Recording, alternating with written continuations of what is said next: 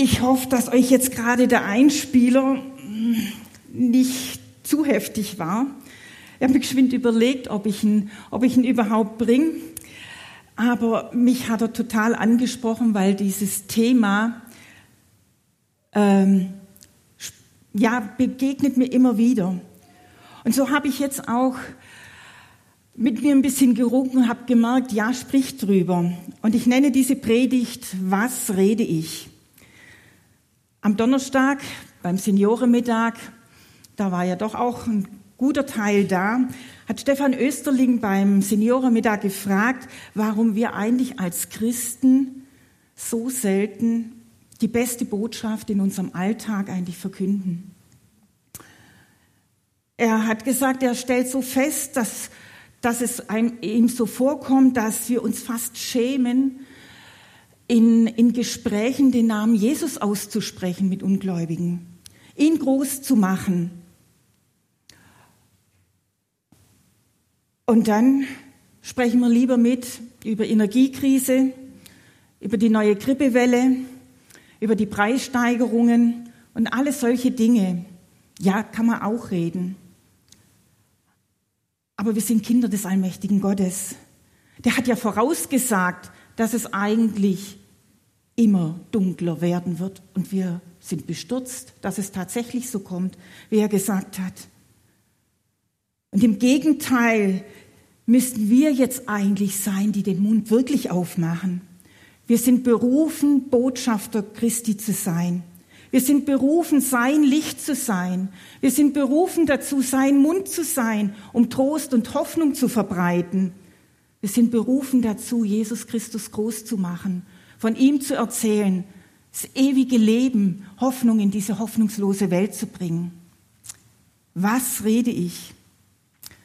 Als Bibeltext habe ich passend zum Advent Lukas 1 mitgebracht. Ich werde die Geschichte großenteils erzählen und nur ein paar Verse zitieren. Lukas berichtet dort zuerst von der Geburtsankündigung von Johannes dem Täufer.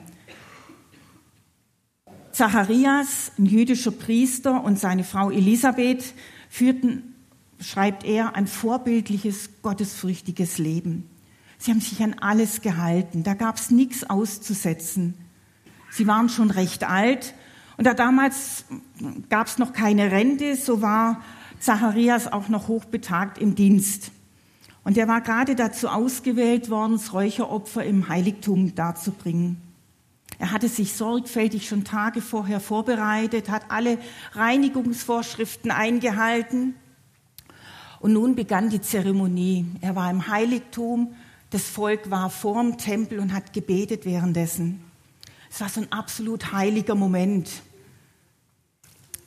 Und dann tut sich plötzlich der Himmel auf und ein mächtiger Engel steht neben ihm. Gabriel, ich weiß nicht, wie, wie, sich das anfühlen muss. Ich kann mir nur vorstellen, dem, dem Zacharias, die haben die Beine geschlottert, der konnte sich kaum auf die Füße halten, er war ja auch schon älter. Er hat innerlich gebebt vor Erschrecken, vor dieser Herrlichkeit. Was mag das für ein Gefühl gewesen sein? Überlegt euch mal, nachher sitzt ein Engel neben dir oder im Lobpreis steht plötzlich ein Engel neben dir. Ich, ich hätte da keine Worte mehr. Und dann hat Gabriel auch noch eine Hammerbotschaft dabei.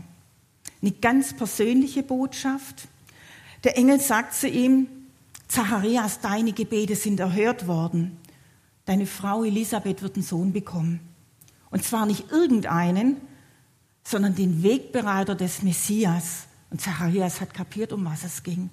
Der Messias, der Messias, wo jetzt gerade Generation um Generation geschrien, gefleht, gebetet haben, endlich soll er kommen. Und er ist der Erste, der es erfährt. Und wisst ihr, nach wie vielen Jahren? Nach 400 Jahren spricht Gott das erste Mal wieder und zwar durch einen Engel mit Zacharias und kündigt so eine gewaltige Botschaft an. Was würdet ihr jetzt machen? Lesen wir mal, was Zacharias dann machte. Lukas 1, Vers 18. Zacharias fragte den Engel, wie kann ich sicher sein, dass das wirklich geschehen wird? Ich bin jetzt ein alter Mann und auch meine Frau ist schon im fortgeschrittenen Alter. Hey Leute, geht's noch? Da berührt der Himmel die Erde, da offenbart sich ein Engel, was wir uns wünschen würden, und der haut sowas raus. Und ich habe mir gedacht, das, was dann der Engel antwortet, da könnte man beinahe schmunzeln, wenn es nicht so traurig wäre. Da sagte der Engel in Vers 4, ich bin Gabriel und ich habe meinen Platz in der Gegenwart Gottes. Er hat mich mit dieser frohen Botschaft zu dir gesandt. Weil du meinen Worten nicht geglaubt hast, wirst du nicht mehr sprechen können, bis das Kind geboren ist. Das hätte er vielleicht vorher tun sollen. Denn meine Worte werden sich erfüllen, wenn die Zeit gekommen ist.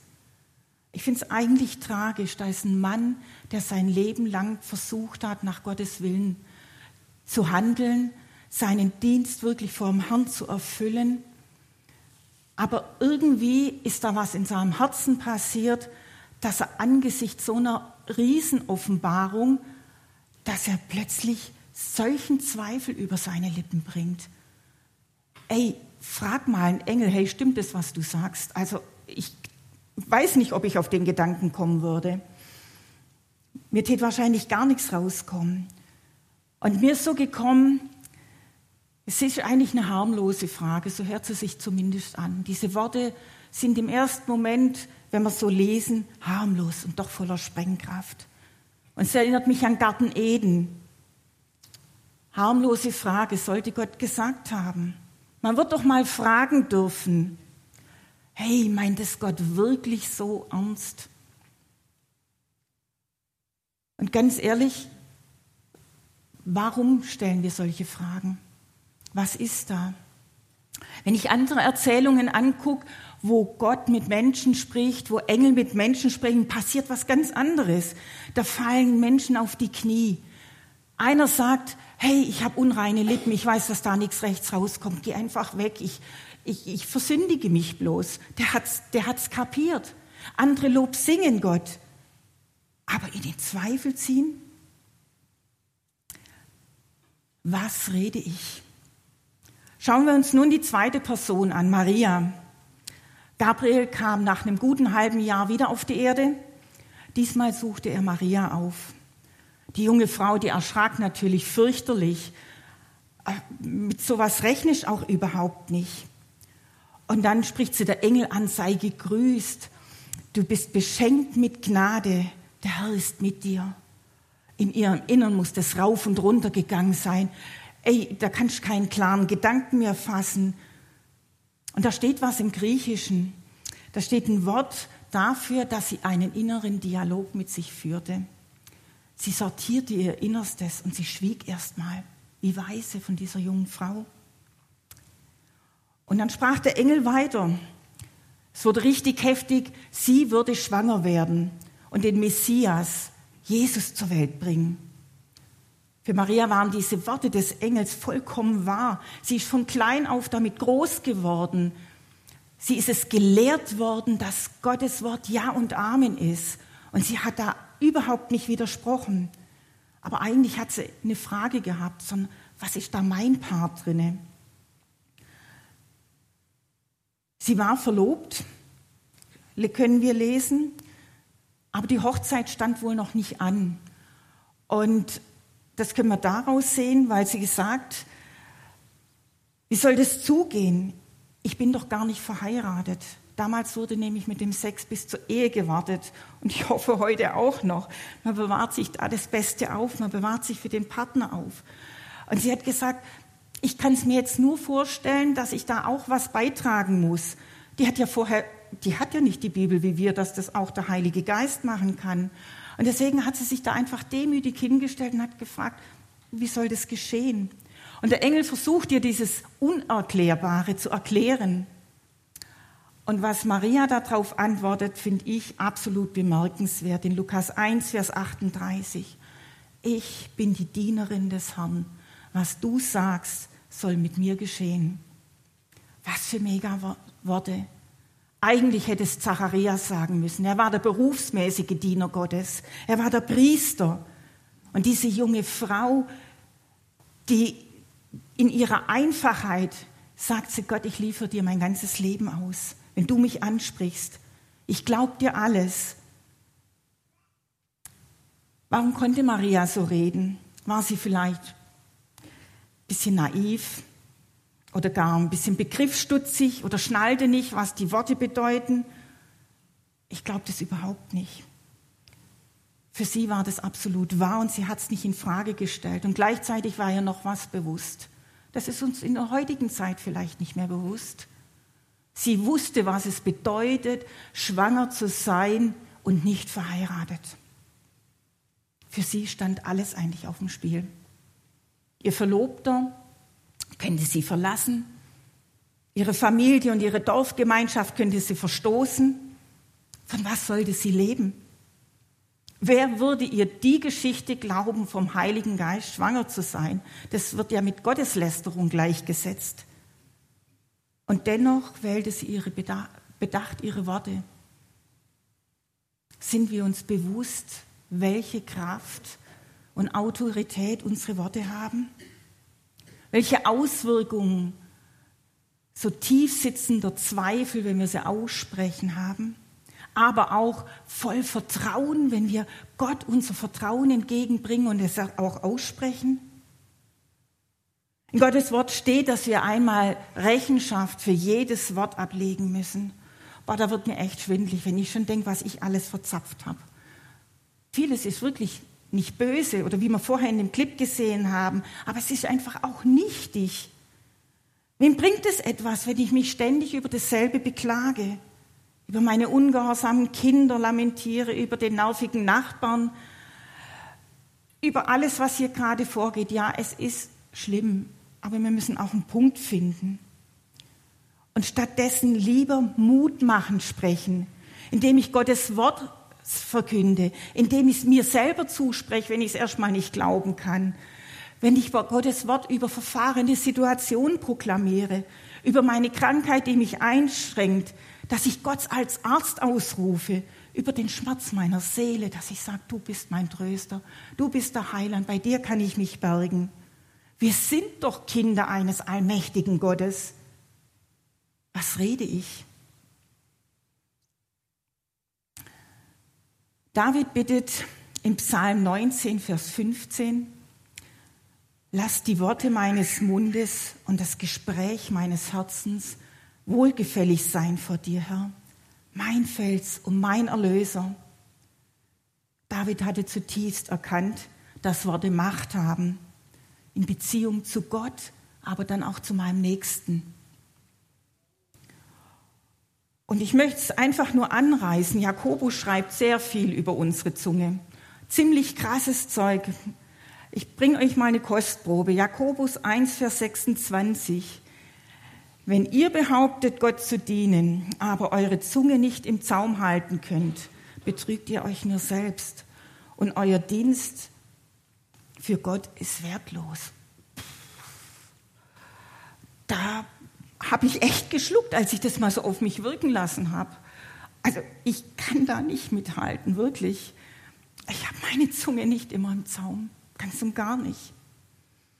Und dann habe ich aber weitergelesen und zwei Kapitel später steht, also Jakobus 3, Vers 2 steht drinne, wir alle sind in vieler Hinsicht fehlerhafte Menschen, oh ja. Wer nie ein verkehrtes Wort redet, ist ein vollkommener Mensch. Und jetzt finde ich, wird spannend. Wie viele vollkommene Menschen gibt es oder gab es? Einen. Jesus Christus. Also mich entspannt es.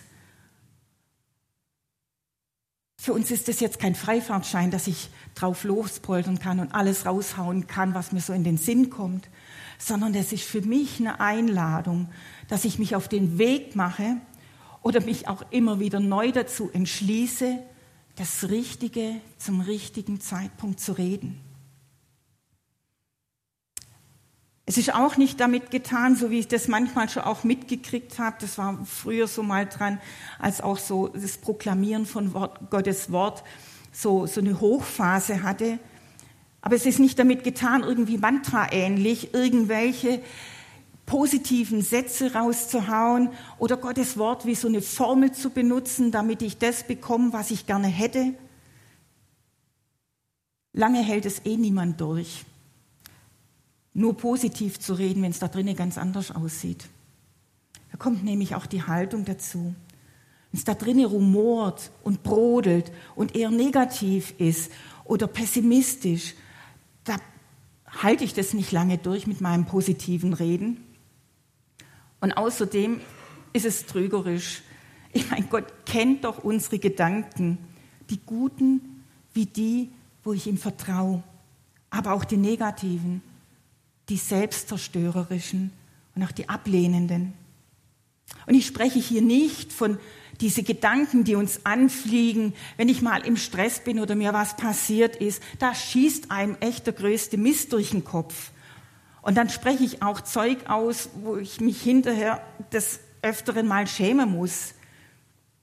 Ich spreche auch nicht von Zeiten, wo Trauer herrscht, wo schmerzvolle Gedanken in meinem Herzen sind, wo, wo mir die Sicht verschleiert ist, wo ich eigentlich wirklich nicht mehr diese Perspektive haben kann. Davon rede ich nicht, sondern ich rede von Gedanken, die zu kreisen beginnen, zu Gesprächen unseres Herzens, wie die Bibel sagt die sich zu Bollwerken und Festungen entwickeln können.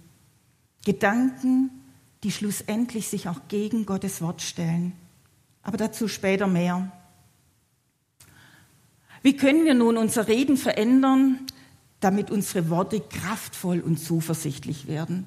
Ich denke, das wollen wir irgendwo alle. Wir finden doch Menschen anziehend, die positiv sind, in der Bibel steht, dass unser Mund redet, wovon unser Herz voll ist. Schon wieder sind wir bei dem Herz gelandet.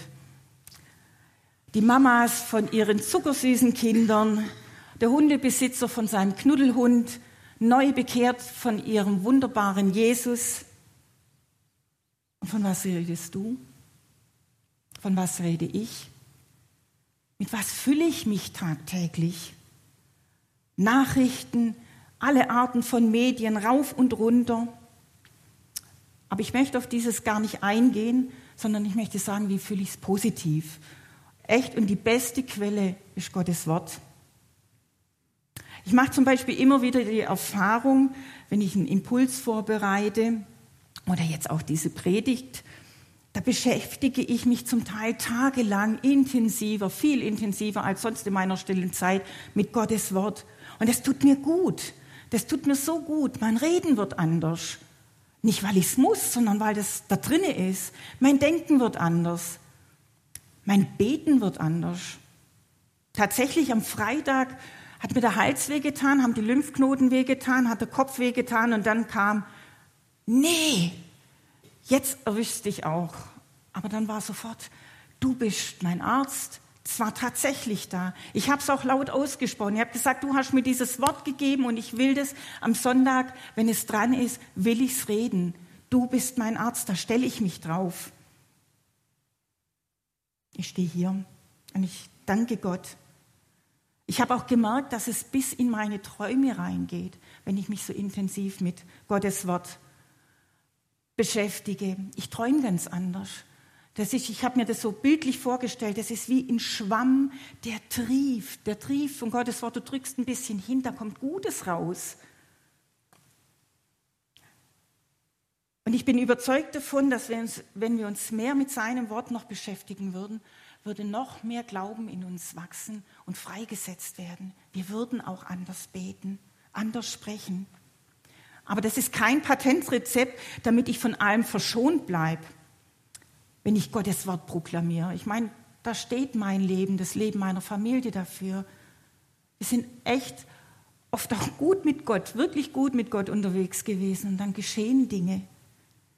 Aber ich glaube, dass wir viel, viel mehr davon erleben würden, wenn dieses Wort so in uns wächst und wir es proklamieren und öfters aussprechen. Viel mehr würde von dem passieren, was Gott vorbereitet hat. Sein Wort steht und es ist fest. Er hat Gutes vorbereitet. Und wir fragen immer, wo ist es denn? Warum geschieht so wenig? Vielleicht nehmen wir es viel zu wenig in Anspruch und lamentieren eher drüber. Also mir geht es zum Teil so. Und es ist wichtig, dass wir Gottes Wort auch im Einklang mit unserer gelebten Beziehung zu ihm aussprechen. Es geht nicht darum, irgendwas zu proklamieren, sondern dass mein Leben, meine Beziehung mit Gott stimmt. Ihr könnt im Neuen Testament lesen, es haben auch schon andere versucht, einfach Gottes Wort auszusprechen und es ist jämmerlich in die Hose gegangen. Wie lerne ich mit meiner Zunge richtig umzugehen? Und da finde ich, ich finde David einfach cool. Der hat ja verbal echt manchmal die richtigen Klopse rausgehauen. Und er hat sich wohl auch diese Frage gestellt. Und wir lesen im Psalm 141, Vers 3, Stelle eine Wache vor meinen Mund, Herr. Ja, achte auf die Worte, die über meine Lippen kommen. Kannst du auch hin und wieder eine Wache gebrauchen? Was da rauskommt? Also ich, ich kann es gebrauchen. Und wisst ihr, dass es die Wache da ist? Es ist der Heilige Geist. Er wird mir zwar nicht den Mund zuheben, leider manchmal, oder für mich sprechen, aber er möchte mich lehren, das rechte Wort zur rechten Zeit zu sagen.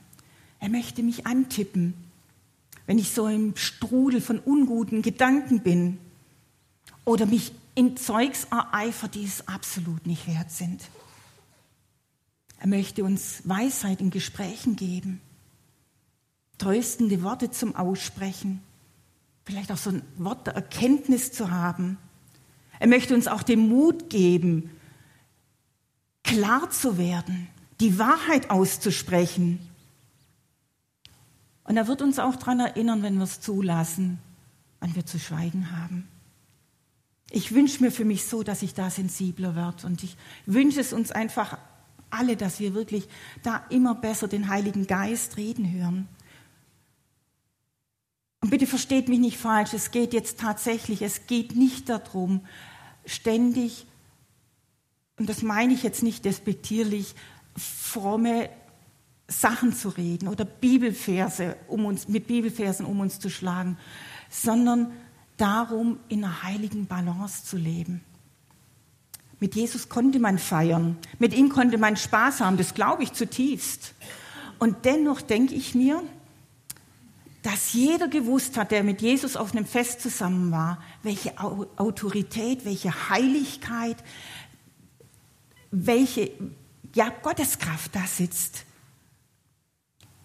Jesus seine, wenn er einen Spaß gemacht hat, das war bestimmt super spaßig, das glaube ich. Aber es war nie zweideutig. Es war nie hinten herum. Es war nie verletzend. Das war rein. Seine Lippen waren rein. Petrus sagte mal zu Jesus in einem anderen Kontext, wohin sollten wir gehen? Du hast Worte ewigen Lebens. Kleine Kinder mochten das, was Jesus sagt. Einfache Menschen liebten Jesus, sie hingen an seinen Lippen. Und der Heilige Geist möchte uns helfen, unserem Vorbild immer ähnlicher zu werden. Wie fülle ich jetzt mein Inneres, mein Herz mit Gottes Wort? Ich finde die Bibel phänomenal, da steht manchmal echt Erstaunliches drin. In Sprüche 7, Vers 2 bis 3 steht folgendes. Hüte meine Worte wie deinen Augapfel. Denke jederzeit über sie nach und schreibe sie dir tief ins Herz. Und wie kann ich mir jetzt Worte ins Herz schreiben? Da hat der Psalmist eine Antwort. Psalm 45, 2. Meine Zunge sei wie der Griffel eines geschickten Schreibers, sei wie der Stift auf deinem iPad sei wie der Kugelschreiber. Schreib dir Gottes Worte, sprich sie aus. Deine Zunge soll Worte aussprechen und sie werden sich in dein Herz einbrennen. Gute Worte. So wie, glaube ich, die allermeisten von uns wissen, wie sich das anfühlt, wenn sich schlechte Worte ins Herz einbrennen. Gott möchte da drüber schreiben. Er möchte seine Wahrheit drüber schreiben. Er will da hineinkommen, dass seine Wahrheit in unserem Herzen Fuß fasst und ganz tief reingeschrieben ist. Um Gottes Wort auszusprechen, es ist nötig, dass Sie regelmäßig Bibel lesen. Da langt es nicht, diese Predigt zu hören, sondern liest du selber, dass dich Gott selber ansprechen kann. Hab mit ihm Gemeinschaft. Und es ist wirklich gut. Es, ich habe das schon gemerkt. Es ist nicht nur die Bibel zu lesen, sondern sie auch laut zu lesen. Ich glaube, da ruht auch ein besonderer Segen. Wir reden so viel Müll. Wieso tun wir uns da manchmal so schwer in unserer stillen Zeit, Wort Gottes laut zu lesen? Täglich morgens ein Vers, der mich angesprochen hat, zu proklamieren, laut zu sagen.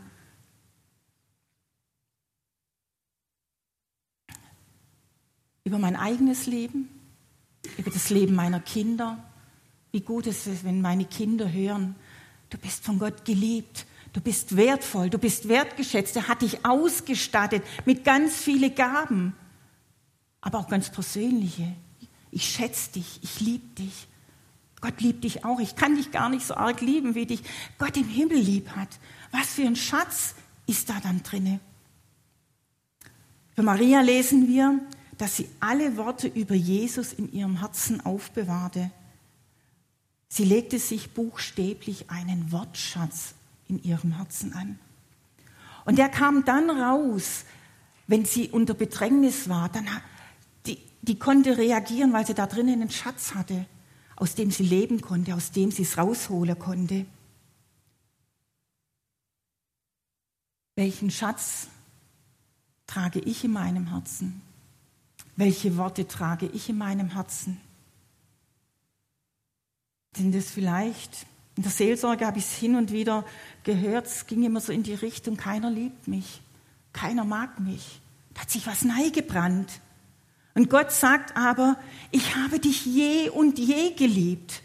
Ich liebe dich. Und nochmal, ich liebe dich. Wir hören es auch hier immer wieder in der Geistesgaben. Das ist so ein, ein Riesenthema teilweise. Fang an, es selber über dein Leben auszusprechen. Gott liebt mich. Und das wird fester und fester und alles, was da an Negativen drinne war, das wird zugespült. Die, diese Festplatte wird überschrieben werden. Oder ich bin es nicht wert. Mich kann keiner gebrauchen. Und Gott sagt, du bist wertvoll in meinen Augen. Ich habe dir wunderbare Gaben gegeben. Du hast einen Platz in meinem Reich.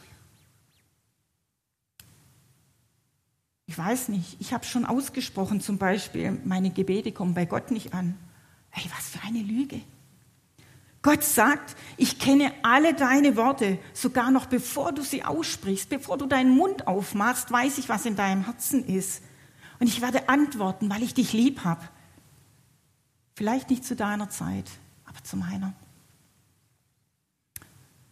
Ich kann nicht vergeben, ist auch so ein Riesenthema. Ich kann die Sache nicht vergeben, ich kann demjenigen nicht vergeben. Und Gott sagt, ich habe dir alles vergeben. Alles. Du bist frei. Und weißt du, wie frei du bist? Du bist so frei, dass du über die Mauer deines Unvergebenseins springen kannst und vergeben kannst. So frei habe ich dich gemacht. Also sag nicht, du kannst nicht. Ja, es wird alles dunkler. Wir haben es heute Morgen auch schon ein paar Mal gehört. Es wird schlimmer. Aber Gott sagt, fürchte dich nicht. Ich bin dein Versorger. Sprich es doch über deine Finanzen aus. Ich bin dein Arzt. Ich bin das Licht in der Dunkelheit, auch wenn alles neblig ist. Ich bin deine Hoffnung. Ich bin das Anfang und das Ende. Und nicht deine Sorgen sind das Ende, sondern ich bin es.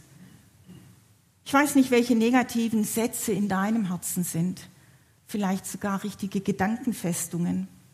Komm mit Gott darüber ins Gespräch. Such dir Bibelstellen aus.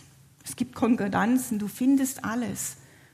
Und es ist wirklich kein Mantra beten, sondern die Wahrheit Gottes gegen die Lügen in unserem Herz zu setzen. Das ist es. Und du wirst merken, wie sich dein Denken, dein Reden, ja sogar dein Handeln verändern wird. Deine Umgebung wird sich verändern, weil du was ausstrahlen wirst.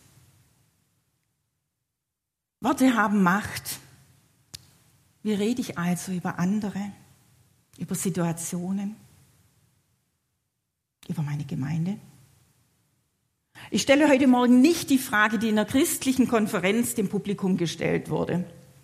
Und zwar hat die Sprecherin gefragt, Wer glaubt, dass sich die Atmosphäre in deiner Familie oder in deiner Ehe zum Besseren verändern würde, wenn du positiver und wertschätzender reden würdest? Wie viele Hände sind hochgegangen? Alle. Alle. Warum neigen wir bloß dazu, immer eher das Negative hervorzuheben, anstatt Segen und Gottes Gedanken auszusprechen? Ich neige da ja auch dazu. Warum sehe ich öfter zuerst das Problem, anstatt die Chance und die Möglichkeit?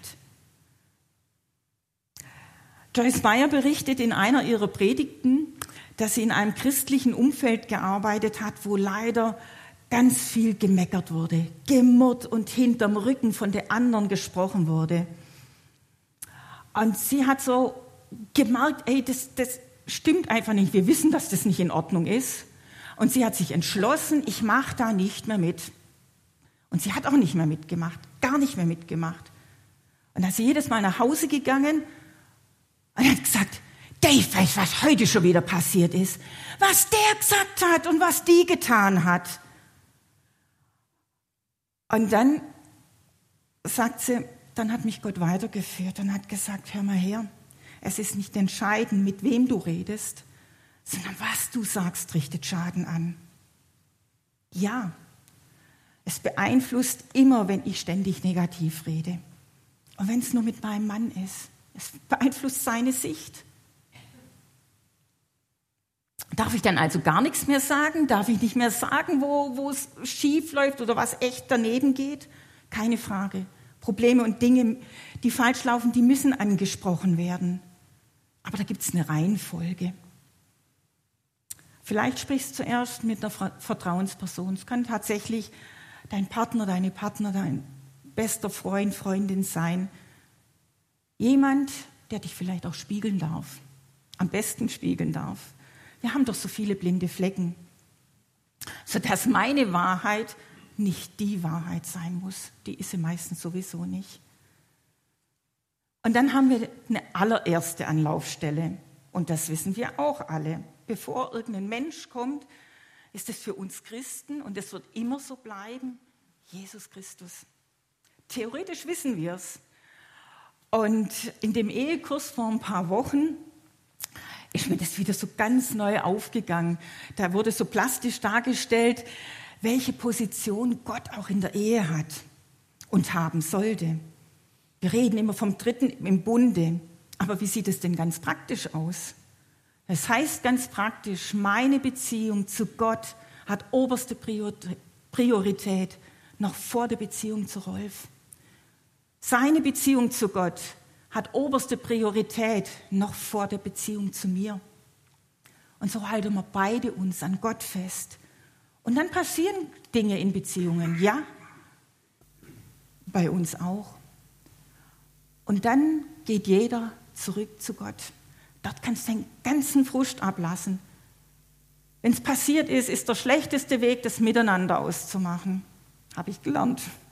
Ist echt gut, ich kann es jedem empfehlen. Und du darfst deinen ganzen Müll vor Jesus auskippen.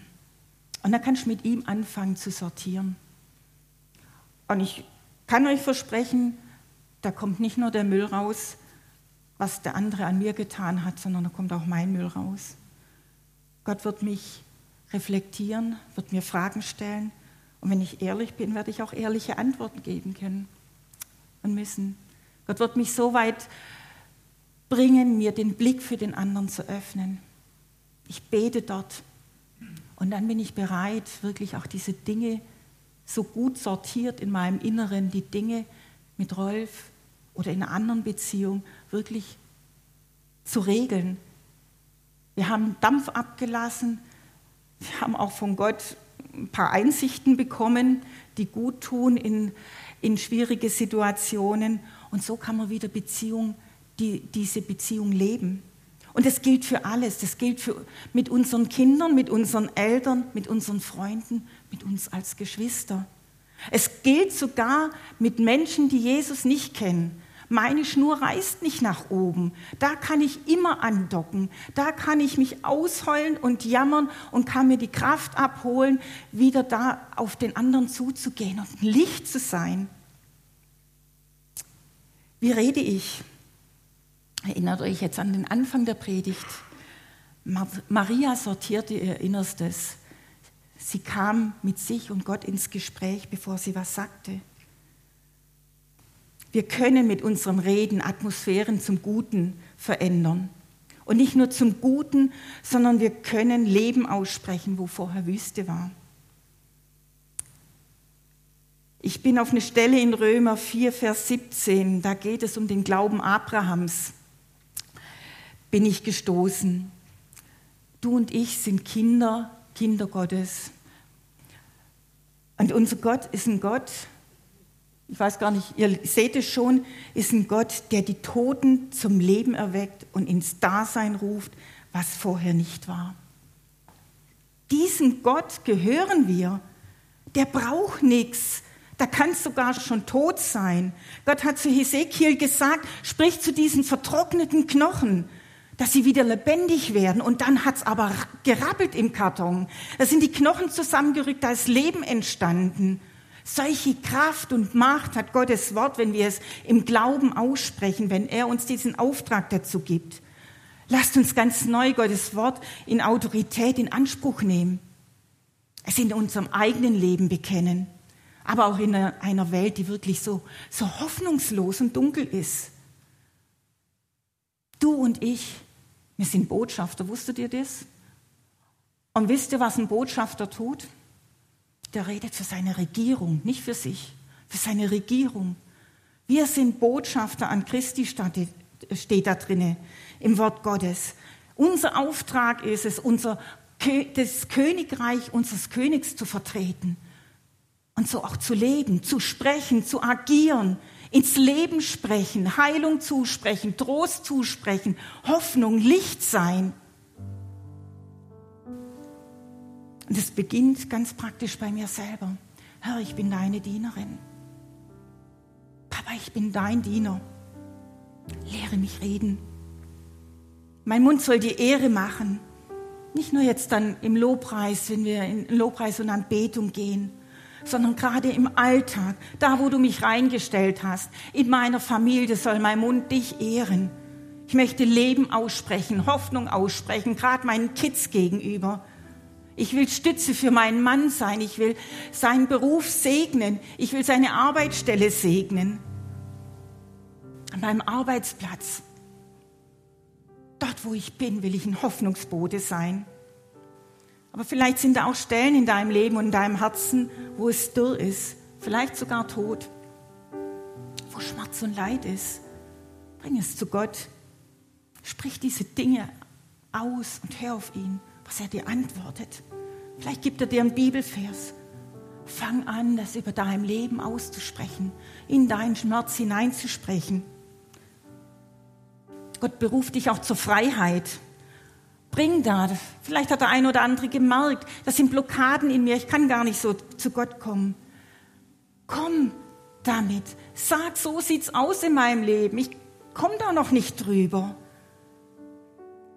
Ich sag euch, im Aussprechen selbst dieser Problempunkte liegt schon Freiheit drinne. Ich stelle mich dieser Thematik und Gott wird seinen Segen dazugeben. Ich vermag alles mit meinem Gott. Ich vermag über jede Mauer zu springen. Sein Wort ist kraftvoll.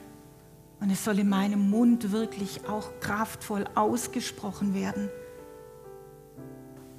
Ich möchte, dass mein Leben, meine Worte wirklich, dass mein Mund dazu gebraucht wird, dass ich Leben aussprechen kann. Nicht mein Leben, sondern sein Leben, weil das ewig ist. Ich möchte noch beten. Und dann wollen wir Gott loben und preisen. Und ich möchte euch einfach jetzt schon bitten, dass ihr euch erhebt, während ich bete, und dass ihr vielleicht eure Themen vor Gott bringt. Vielleicht hat es jetzt auch gar keinen Platz. Ihr könnt nachher vom Gebetsteam mit euch beten lassen oder ganz allein in eurer stillen Zeit, aber nehmt euch die Zeit und lasst eure Mund füllen mit dem Neuen, mit dem Guten, mit dem Leben, selbst. Vater, ich danke dir, dass du Worte des ewigen Lebens hast. Und du hast es auch über unser Leben schon ausgesprochen. Wir dürfen deine Kinder sein. Lass uns lernen ganz neu diese Autorität im Aussprechen deines Namens und deiner Verheißungen anzunehmen. Lass uns mutig werden, dein Wort auszusprechen. Herr, nimm du uns alle Menschenangst und Menschenfurcht.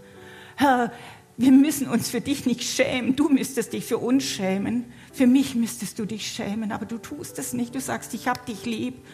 Aber ich sagte, ich hab dich auch lieb und ich möchte dich ehren mit meinem Mund. Mein Lob gehört dir allein. Amen.